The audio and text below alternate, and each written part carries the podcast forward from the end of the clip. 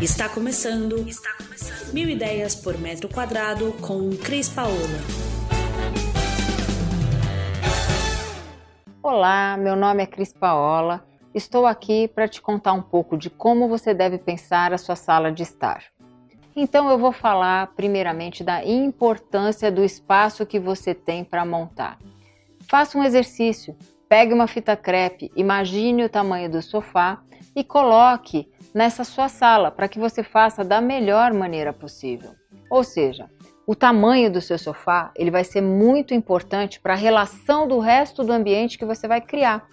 Se esse sofá tiver o lugar dele de destaque e ele ocupar um espaço representativo, com o restante você consegue fazer uma belíssima sala de estar. Vou falar de alguns estilos que já passei fazendo pela minha vida como profissional e você pode se identificar com um deles. A gente pode falar, por exemplo, do estilo clean. É aquela pessoa que não gosta de muitos objetos de decoração, ela prefere ter um sofá mais neutro, numa cor cinza, numa cor bege, um tapete mais liso, uma mesa de centro que com, possa compor com esses elementos, mas ela não vai gostar de um monte de objetos de decoração. E ok, faz parte é bacana também. Não esqueça, mesmo sendo clean, Capriche em um quadro para dar uma ambientação bacana nesse espaço. Existe um estudo que diz que paredes limpas podem trazer a depressão. Então pense sempre em ter nas suas paredes alguma coisa que você goste. Quadro para mim é o que você gosta de ver, que você vai ver todos os dias.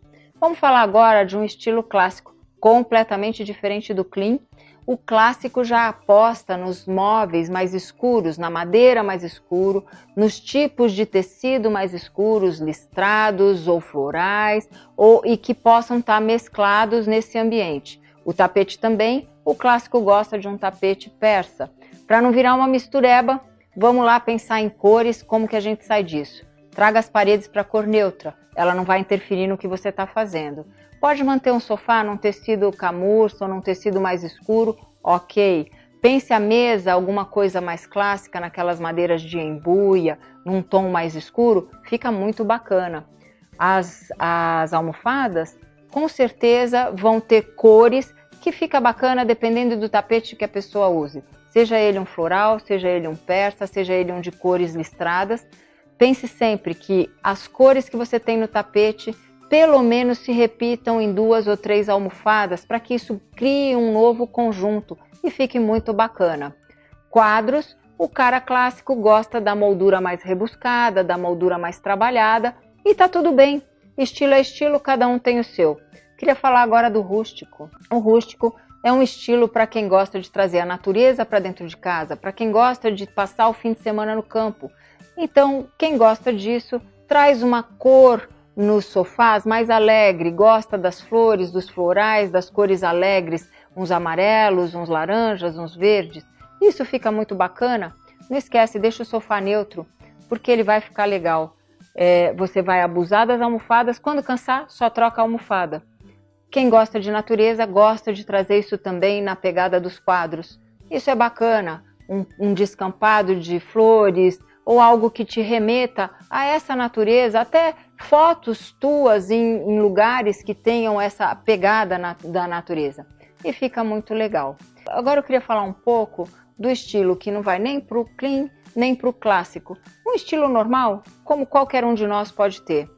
O sofá, a minha dica é que ele sempre tenha cores neutras ou entre com um elemento de uma cadeira ou outra cadeira com uma cor mais forte.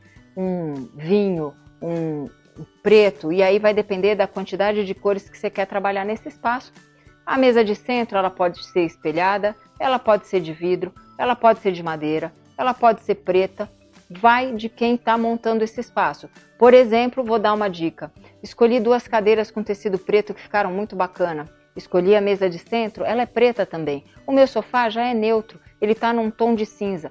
Pega um tapete que tem ali alguns desenhos e que vão trabalhar entre o preto e o cinza. Bacana, compus o ambiente. Os quadros, sempre aquele que eu gosto mais, é aquele que a gente vai trabalhar. Elementos de decoração, milhares. Às vezes a gente viaja, traz objetos de viagens e gosta de que isso faça parte da nossa decoração. O que eu posso te dizer, é, que é muito importante, é que a sala de estar ela conta para quem chega na sua casa quem é você E normalmente é o ambiente que as pessoas mais investem para ficar adequada.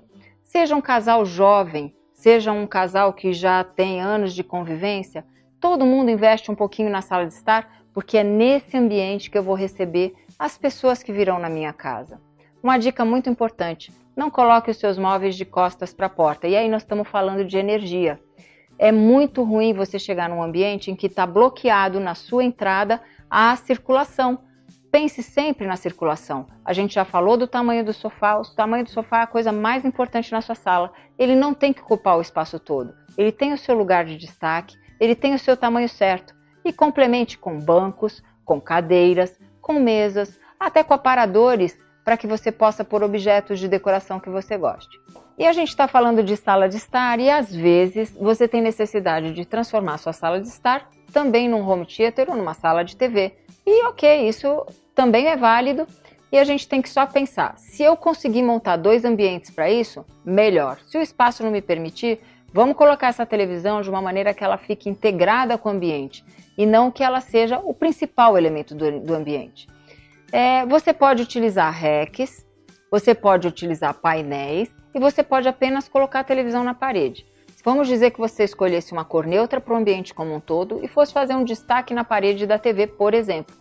Você veja qual das cores que você priorizou no ambiente, repita ela na parede num tom pastel ou de uma maneira bacana para que ela venha complementar esse ambiente. Use papel de parede, papel de parede é top numa parede para destacar na sala, se eu não quiser gastar com um painel para uma TV.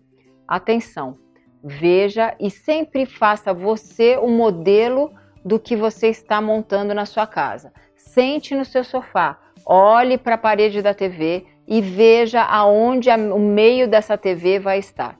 Porque as pessoas têm alturas diferentes e não é a mesma altura, mas você tem que pensar que algumas pessoas que vêm te visitar terão altura padrão. O nosso brasileiro vai de 1,60 a 1,80. Portanto, uma pessoa sentada, o centro da televisão deve estar na faixa do 1,30.